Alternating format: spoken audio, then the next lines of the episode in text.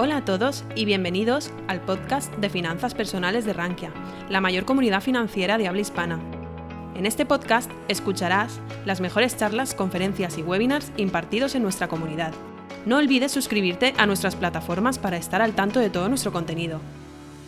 Bueno, eh, bienvenidos a esta charla sobre inversiones alternativas, donde vamos a hablar concretamente de dos metales preciosos, en este caso, uno de ellos va a ser el oro y el otro va a ser el osmio, pero ahora os contaré más.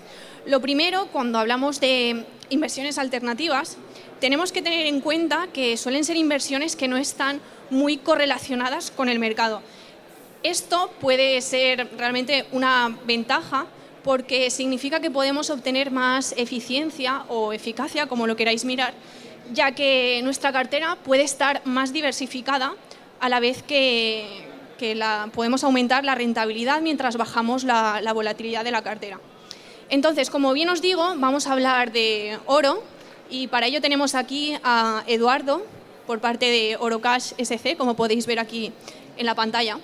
Y también vamos a hablar sobre el osmio. Para ello tenemos a Marión, que es la directora del Instituto Español de Osmio. Entonces, si empezamos a hablar del oro, lo primero que nos viene a la mente es que es un activo que utilizamos mucho en momentos de inflación.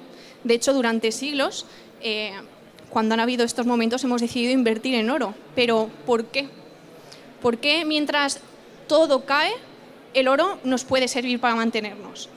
Y por otro lado, el osmio, que al igual que muchos de los que estáis aquí, yo tampoco es que lo conociese mucho, y he decidido ir a hablar con Marion, ya que es la experta en este tipo de metal, y debo decir que me ha sorprendido mucho, Em, el osmio, según me ha estado comentando Marión, es un activo, es un metal raro y poco conocido. Además, se está utilizando actualmente en la tecnología de vanguardia.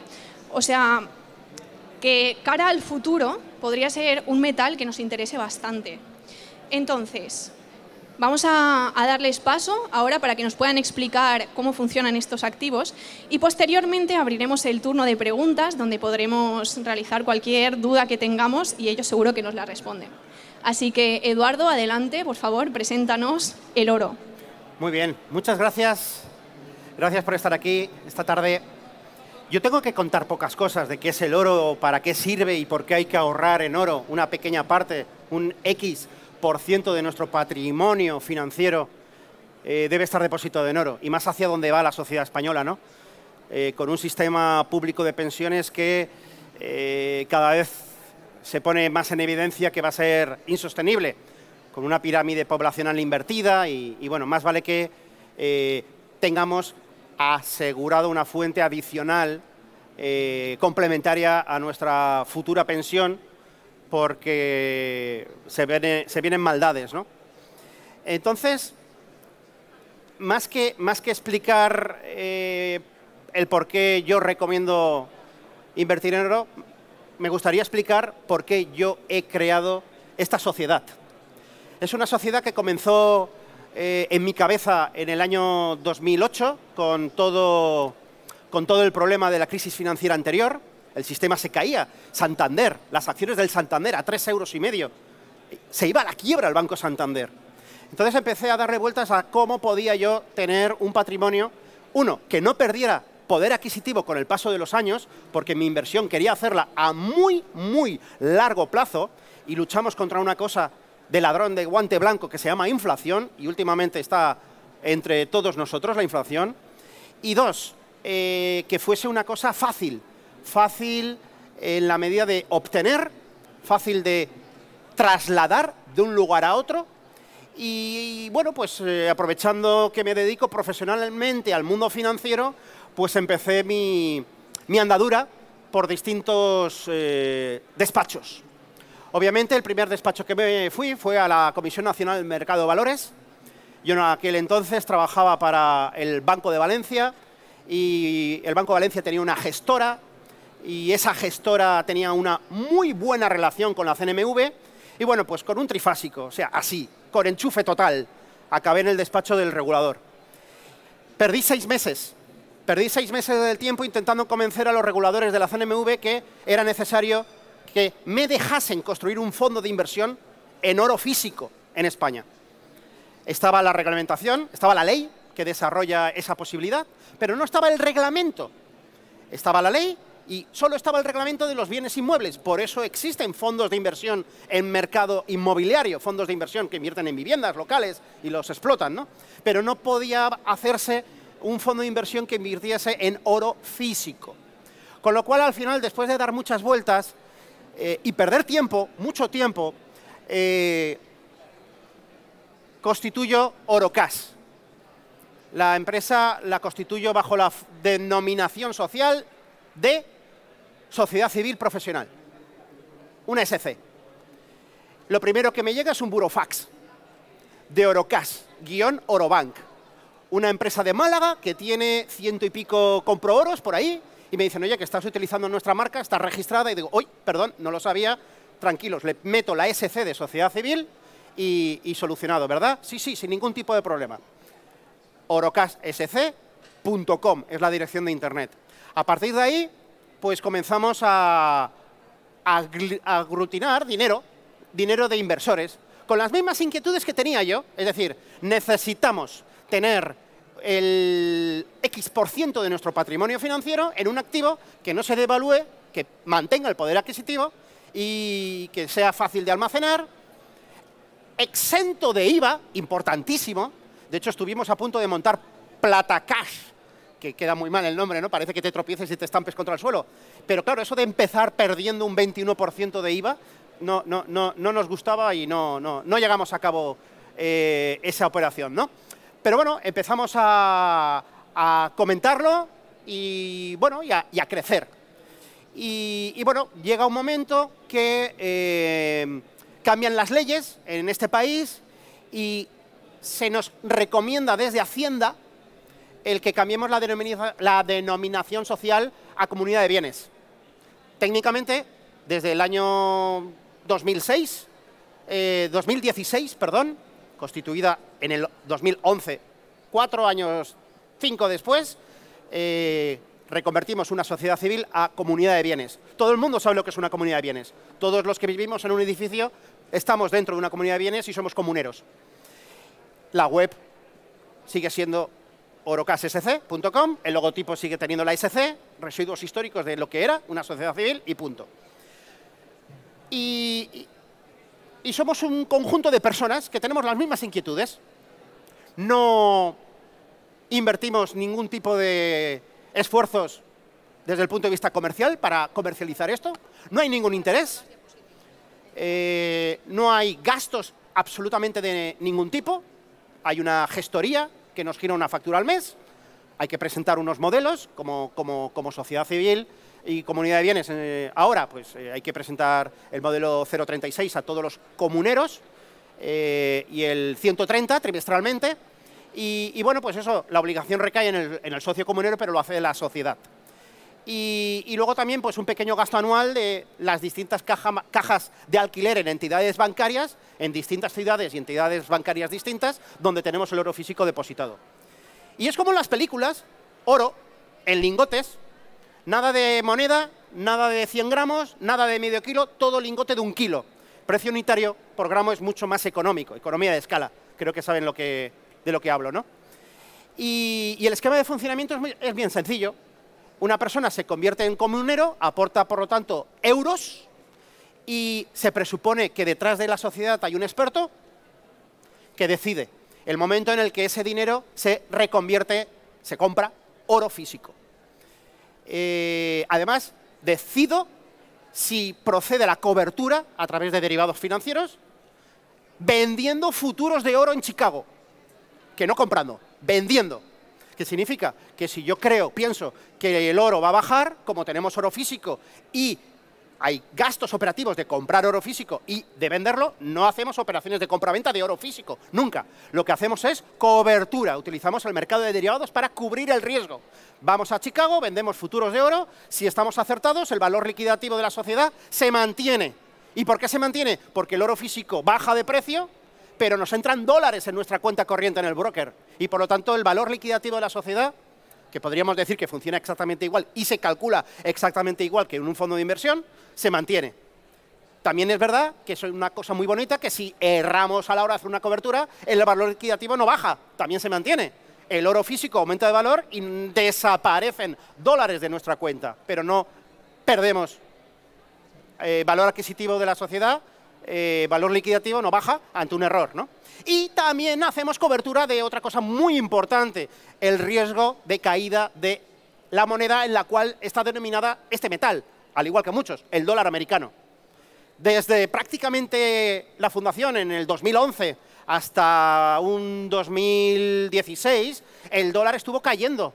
Se fue pues de 112 a, a, 125 y tuvimos que tener una cobertura del 100% del patrimonio de la sociedad en oro, que es aproximadamente el 95%, porque perdíamos dinero.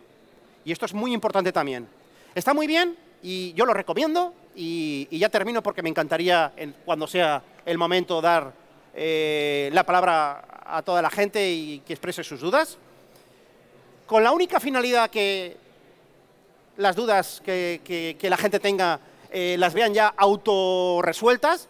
En la página web hay 20 preguntas realizadas y respondidas, pero aún así eh, la forma de contacto está ahí también. Podéis preguntar cualquier cosa y aprovechando este foro, obviamente, pues también ahora mismo. ¿no?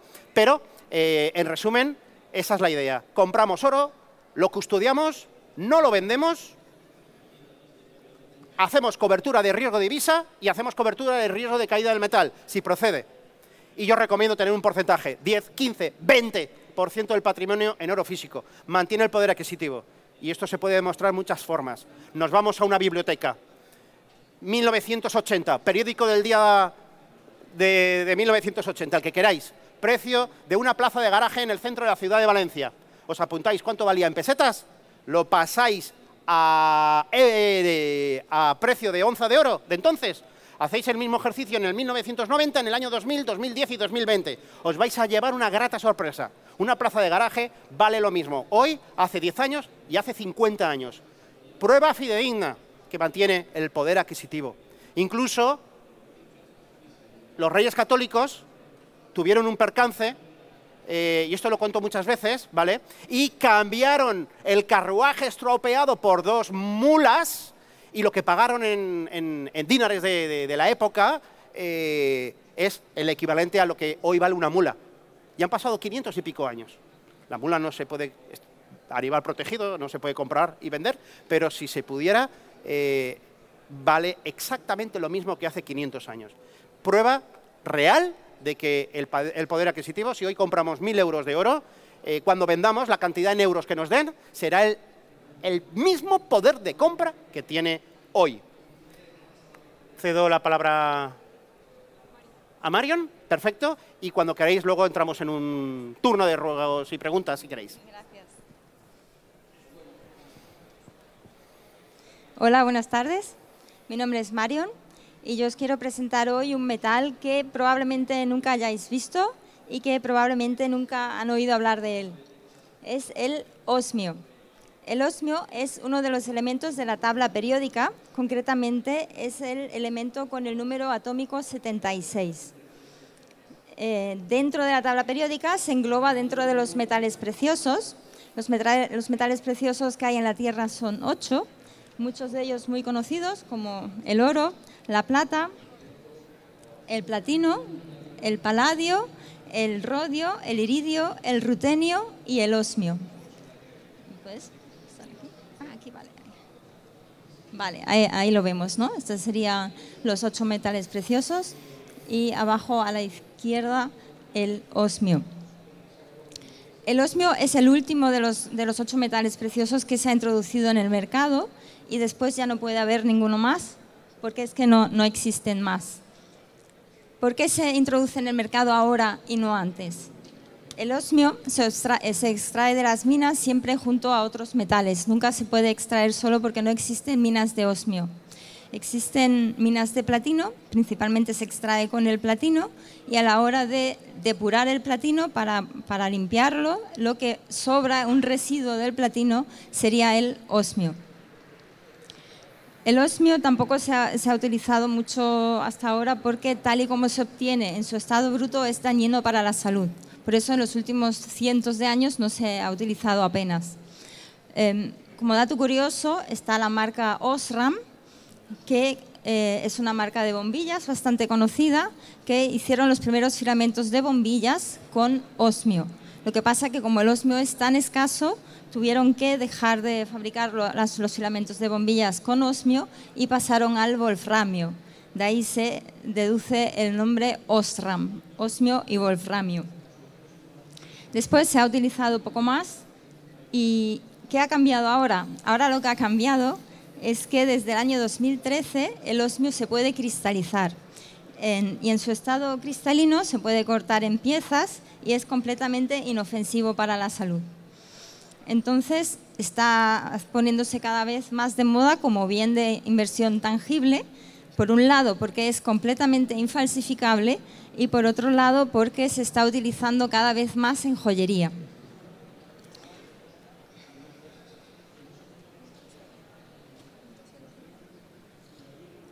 ¿No? Ha funcionado, ¿no? Sí, aquí les muestro algunos ejemplos de relojes en cuyas esferas se han utilizado piezas de osmio. Eh, hay uno de la marca Hublot, uno de Xapec y otro de Ulis Nadam. Todos estos son ediciones limitadas y como ejemplo, por ejemplo, la, de, la de la derecha, Ulis Nadam, se hicieron únicamente 18 unidades que se vendieron a un precio de 110.000 euros cada una. Y ahora mismo una de ellas está en reventa en Internet en torno a los 250.000 euros. Es decir, que se ha, se ha regularizado bastante. Aquí tenemos algunos ejemplos de piezas de joyería en las que se ha utilizado el osmio, combinándolo con oro o combinándolo con diamantes. Hay ya muchos otros, eh, como lo diría, elementos de coleccionista en los que se ha utilizado osmio, como por ejemplo de arriba son unos auriculares. Quien se quiera gastar cientos de miles de euros en unos auriculares, eh, gafas con incrustaciones de osmio, o por ejemplo el violín que hay abajo es una pieza única en, la que Em, se ha decorado con 600 piezas de osmio y actualmente está valorado en 1.400.000 euros. El precio del osmio en los últimos tres o cuatro años se ha más que duplicado. Una de las características principales del osmio es que es muy escaso. De hecho, es el elemento no radioactivo más escaso de todos.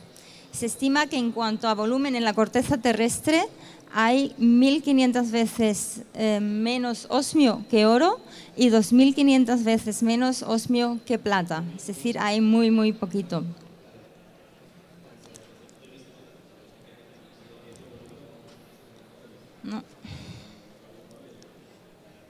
Para volver al anterior,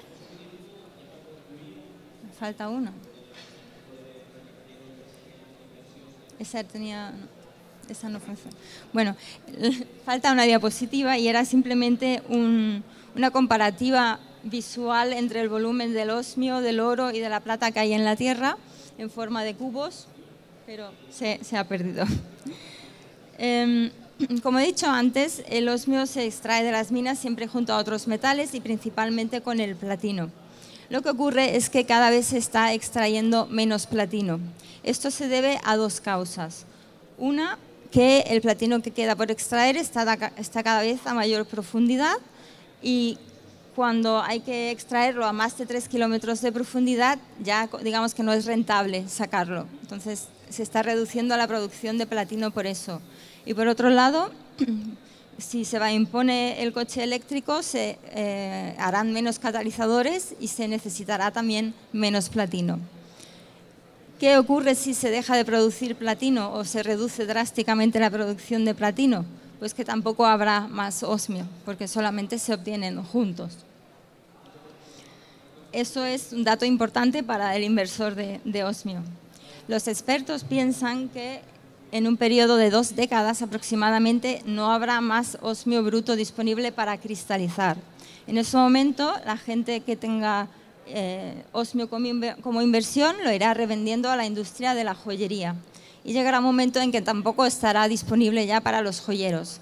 Es el momento que llamamos el Big Bang del osmio y se espera que en ese momento pues haya un movimiento muy interesante en el precio del osmio.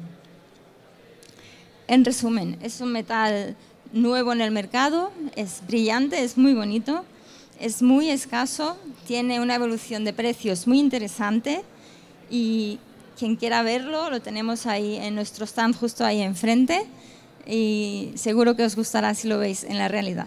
Muchas gracias.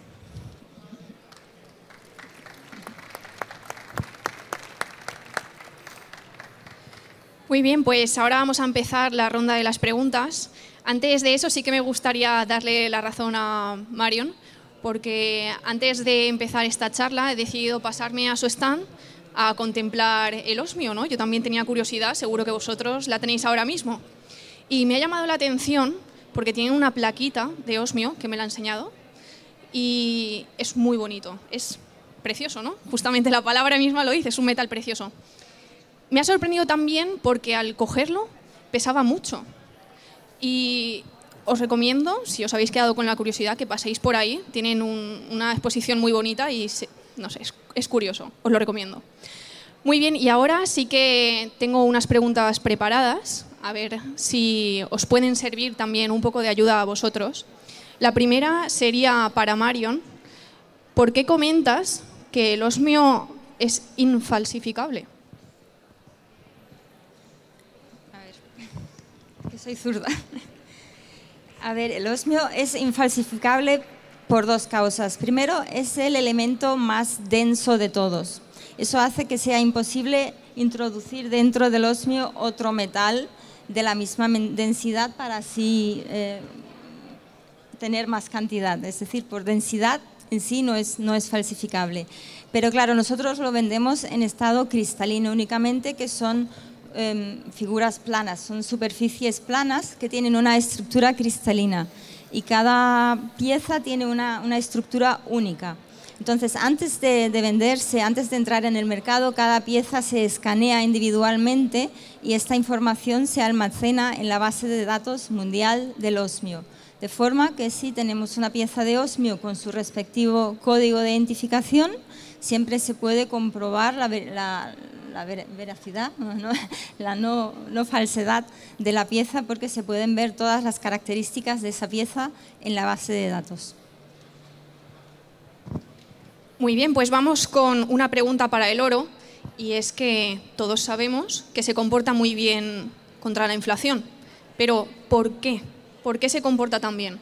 Y aparte de eso, para las personas que todavía están empezando a invertir, ¿Cuál es la diferencia entre mantener el oro en casa, que ha sido, vamos, de generación en generación todo el mundo ha mantenido el oro, no vendo el oro, el oro es muy importante, el oro tiene mucho valor.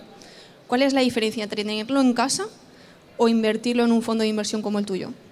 Vale, vamos a ver. Eh, respecto a la primera pregunta, ¿por qué, se, ¿por qué se mantiene el poder adquisitivo? Pues porque tiene un residuo histórico, es decir, hace relativamente poco tiempo, si tú como, como como Banco Central querías emitir más dólares, más pesetas o cualquier divisa, eh, solo tenías que hacer una cosa, coger pico y pala y ponerte a buscar más oro, porque eh, la moneda fiat estaba respaldada por oro. Eh, este patrón oro se rompe hace tiempo en el momento en que se dan cuenta los bancos centrales que no es necesario, hay un beneplácito por parte de la sociedad, en la que mm, ya no tienes esa necesidad de tener ese respaldo físico de oro detrás. Ahora ha vuelto un poquito esa psicosis, pero claro, por motivos muy distintos, eh, sobre todo con Rusia, ¿no? que está intentando lanzar una moneda respaldada con oro físico. De hecho, el Banco de, Rusia, eh, China, India son grandes compradores netos de oro mes tras mes. ¿no? Pero bueno, en la medida que antaño eh, tanta, tanto oro tienes, tanta moneda generas, se mantenía el poder adquisitivo. Ahora, como lo que está ocurriendo es que todos los bancos centrales le dan a, la maquinita dólares, euros, Christine Lagarde, etcétera, etcétera, eh, esa proporcionalidad se mantiene más mirando en periodos largos de tiempo. Pero eh, sí que es cierto que tú tienes un poder adquisitivo, como he demostrado con esos ejemplos, y os invito a que vayáis a una biblioteca a coger ejemplares para averiguar precios de, plazas de garaje de hace 30 años y poder compararlas con ahora, por poner un ejemplo, ¿vale? Y el poder de compra que tiene un dólar. Eh, la Reserva Federal Americana se, se crea en 1913. El poder de un dólar de entonces es el poder de compra que ahora mismo tiene 3 centavos de dólar. Imagínate el poder adquisitivo que ha perdido efecto inflación, ¿vale? La segunda pregunta, hay grandes diferencias. Está claro que todo el mundo, y tú te estás refiriendo a las joyas. Las, joyas no son oro puro. Las joyas eh, están eh, mezcladas con algún material, normalmente cobre, eh, para hacerlas más duras. Porque si no, el oro, tú te pondrías una sortija de oro y, al primer golpe se doblaría. Es muy, muy blando. Le pegas un bocado a, a, una moneda y, dejas la marca de, tus dientes ahí, ¿no? Entonces, eh, diferenciemos la pureza del oro, de las barras, de, los lingotes, el good livery que llaman, ¿vale? Del oro de joyería, que viene mezclado y por lo tanto no tiene pureza. Es lo que estamos hablando de 18 quilates, 14, 12, cuanto menos quilates, más barata es la joya, ¿no? Fondos de inversión. Cuidado, porque uno de los motivos que a mí me llevaron a lanzar esta sociedad mía, eh, bueno, mía, es de un montón de gente, yo soy uno más, ¿vale? Es precisamente que me daba cuenta que tú te ibas a, eh, mm, pues no sé, Julius Baer, Physical Gold Fund. Este fondo de inversión tiene que tener oro físico.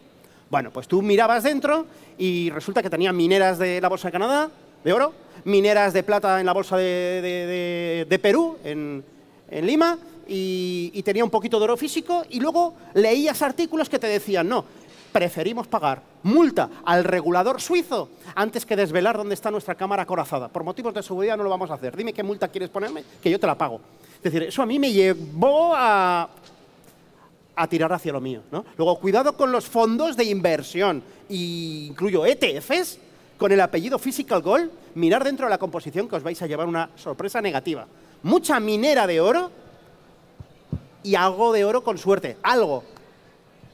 El GLD, el ETF más importante, el flujo de entradas y salidas diarias que tiene eh, en el Amex, en la, bolsa americana, eh, no es capaz de, nutrirse de oro físico. Yo he tenido que hacer transferencias para cerrar el precio de compra de un lingote de un kilo y estar dos meses esperando que llegue el lingote físicamente. Sea, no hay oro.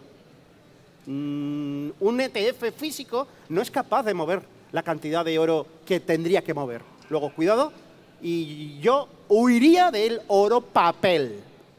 Habrá algún día alguna sorpresa negativa, porque es un futuro, el oro papel, un derivado, los futuros del oro, de entrega física, como el petróleo, y algún día irá algún fondito chino con su camioncito, eh, porque habrá llevado los futuros a vencimiento y nos encontraremos con la desagradable noticia de que la bolsa de COMEX en Nueva York o en Londres no tiene oro para satisfacer esa posibilidad de, entrega de oro físico.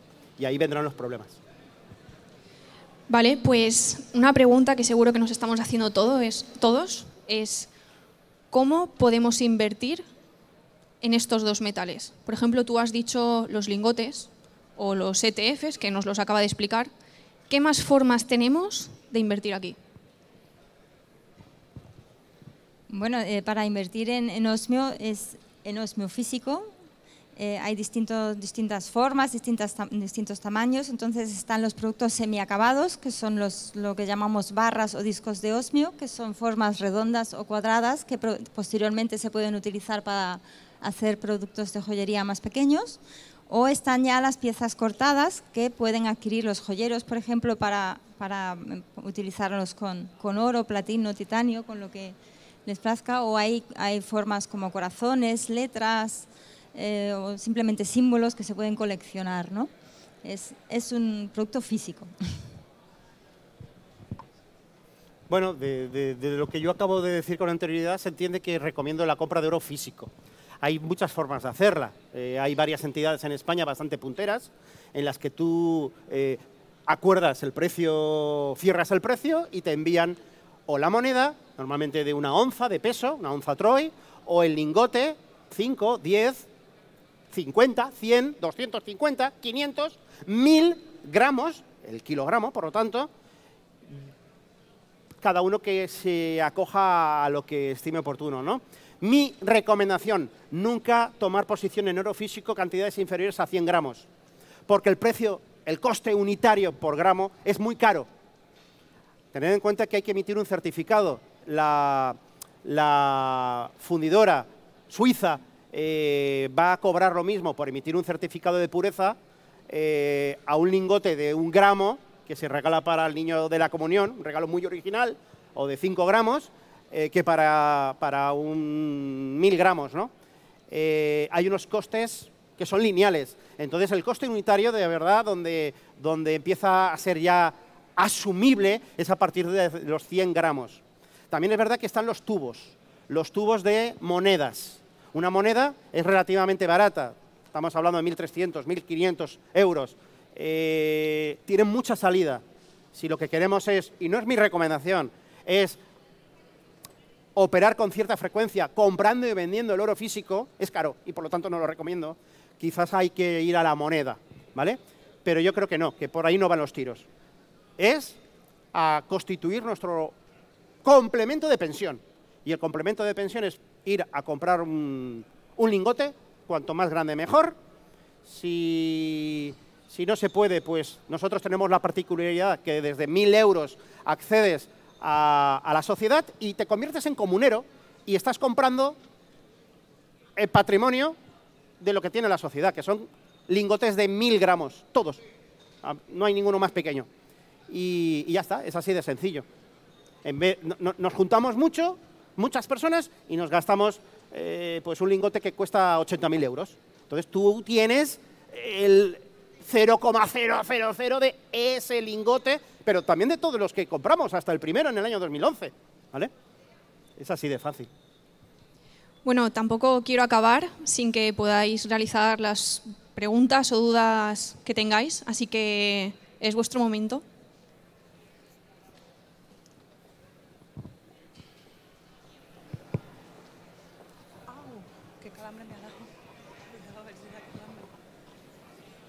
Hola, eh, quería preguntar si el osmio tiene alguna utilidad eh, técnica, como puede ser el oro para fabricar algún componente electrónico o, algo técnico. Sí, el osmio tiene muchas características muy especiales, como por ejemplo tiene el mayor módulo de compresibilidad de todos los elementos, es decir, que se podría, por ejemplo, construir una torre de mil plantas y el material lo aguantaría. El problema es que hay muy poco, entonces llegaríamos a dos centímetros de edificio y ya habríamos agotado todo el osmio del mundo. Entonces el tema está en que tendría muchas aplicaciones, pero no es posible por lo escaso que es, por lo cual ahora se utiliza en este área. Hola, buenas tardes. Eh, mi pregunta es para eh, Eduardo. Eh, esta semana pasada salió una noticia de que la Perth Mint eh, tenía un lote de, lingotes y monedas de oro con ciertas incrustaciones de cobre y otros materiales que habían introducido voluntariamente porque no llegaban a, en fin, no estaban sacando rentabilidad del proceso de fabricación, extracción, etc. Entonces, mi pregunta es, ¿dónde compran los lingotes y cómo se aseguran de que no tienen, eh, de que no son falsos, no tienen ninguna barra de tungsteno dentro, etcétera, etcétera? Muy buena pregunta, porque se han dado casos, y más aquí en la zona, ¿no? Nosotros en el 2011 teníamos un proveedor muy competitivo, Orodirect, en Valencia. Yo creo que todo el mundo de aquí de Valencia lo debería conocer, ¿no? En el centro, por la calle Colón. Eh, nosotros tuvimos bueno, el, sistema de compra de nuestros lingotes es muy sencillo. Somos, no, subastamos. O sea, nosotros tenemos un conjunto de proveedores suizos, alemanes, españoles, eh, y decimos, señores, queremos comprar tres lingotes, eh, cotizaron el precio puesto aquí, eh, en plaza. Y, te contestan por correo electrónico y, nosotros solo devolvemos la contestación al que es más barato, ¿vale? Los demás no saben si se han quedado fuera por 50 euros o por 3.000. Con lo cual a la siguiente ya, ya lo tendrán en cuenta, ¿no? Entonces, ¿qué ocurrió en la primera parte? bueno, pues desde el 2011 estuvimos prácticamente pues durante 6-7 años comprando al más competitivo y era siempre el mismo, Oro Direct, aquí, en Valencia. Y luego saltó por los aires Oro Direct. Hubo, bueno, lo tenéis en las noticias, ¿no? Hubo, hubo un poco cosas raras, confundidora pirata eh, y todo, ¿no? Eh, se ponían en las puertas de los compro-oros diciendo entra, que te coticen lo que vas a vender de las joyas y yo te voy a dar el doble. Y entonces luego lo fundían y hacían un lingote puro, pero claro, sin, sin, sin nada. Era una fundidora pirata, ¿vale? Entonces, primero, ¿cómo lo evitas? Fundidoras suizas, Argos, etcétera, etcétera, ¿no? Argos Erius, que ahora se han fusionado. Segunda, prueba de fuego que yo hice. Yo cuando pasa lo de Eurodirect me quedo un poco mosqueado. Y entonces lo primero que hago aprovechando el fallecimiento de, unos, de uno de los comuneros, un señor mayor, eh, los herederos, cuatro hermanos, solo uno decide quedarse, pero los otros tres deciden eh, que quieren salir de la sociedad. Y, dije, pues voy a hacerlo. Y entonces me puse en contacto con el segundo mejor proveedor. Eh, le compramos bastante también, el andorrano, joyería el andorrano. Lo conoceréis porque es muy bueno en plata y menos bueno en oro. Bueno, pues bueno, yo ahí aprendí pues que tú no vas con el lingote y te llevas el dinero debajo del brazo, ¿no? Queda custodiado, le hacen fotos, le ponen reactivos químicos, queda retenido porque tienes que eh, esperar también el tema de, la Policía Nacional, eh, queda por si es robado y, eso que vas con todo la documentación, con factura de compra, bla, bla, bla, bla, bla, ¿vale? Entonces, menos partirlo, hicieron de todo. Joyería andorrano. Obviamente lo compraron, me pagaron el pactado y eso lo, han vuelto a revender. No hay, o sea, es que no hay. Lingotes de, de mil gramos no hay. Lingotes de kilo no hay. Entonces, bueno, la prueba de fuego fue esa. Diciendo, bueno, pues por lo menos estos lingotes que fueron los primeros comprados en, en Oro Direct Valencia, por lo menos no ha habido ningún tipo de problema. Más que tuvimos a los tres hermanos esperando un mes porque la normativa vigente en España prohíbe eh, la realización durante el primer mes por motivos de, bueno, pues como, como para evitar los robos y estas cosas. Normativa vigente, vamos.